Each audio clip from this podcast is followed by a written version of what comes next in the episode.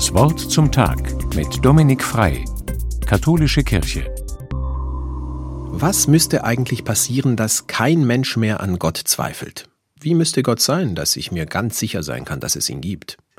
Wahrscheinlich müsste man Gott filmen oder fotografieren können, ihn sehen und anfassen oder mit ihm direkt in Kontakt treten können. Das ist aber schwierig. Um Gott sehen zu können, muss er ja irgendwie aussehen.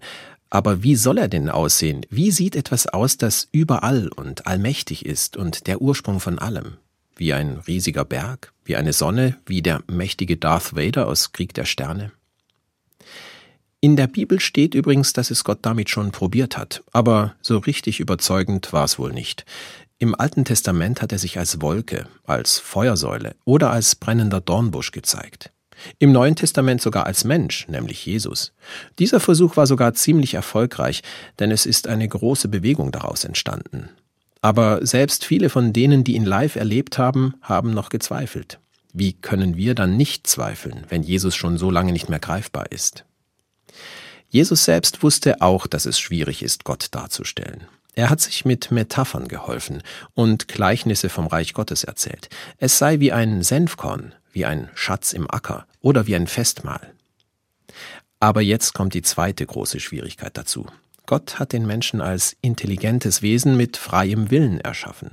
Das heißt, wir sind fähig zu interpretieren und auch zu unterschiedlichen Ergebnissen zu gelangen. Nicht jede sieht in einem brennenden Dornbusch Gott. Nicht jeder nimmt Jesus ab, dass er Gottes Sohn ist. Die einen macht die christliche Botschaft froh, die anderen engt sie ein.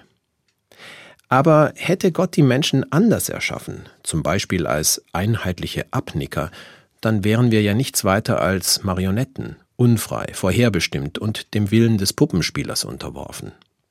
Ich glaube aber, dass Gott in uns ein Gegenüber sieht, mit dem er in Beziehung treten kann. Und offenbar ist ihm das so wichtig, dass er in Kauf nimmt, angezweifelt zu werden. Zweifeln und Glauben und Frei sein, für mich gehören die drei einfach zusammen. Dominik Frei aus Baden-Baden von der Katholischen Kirche.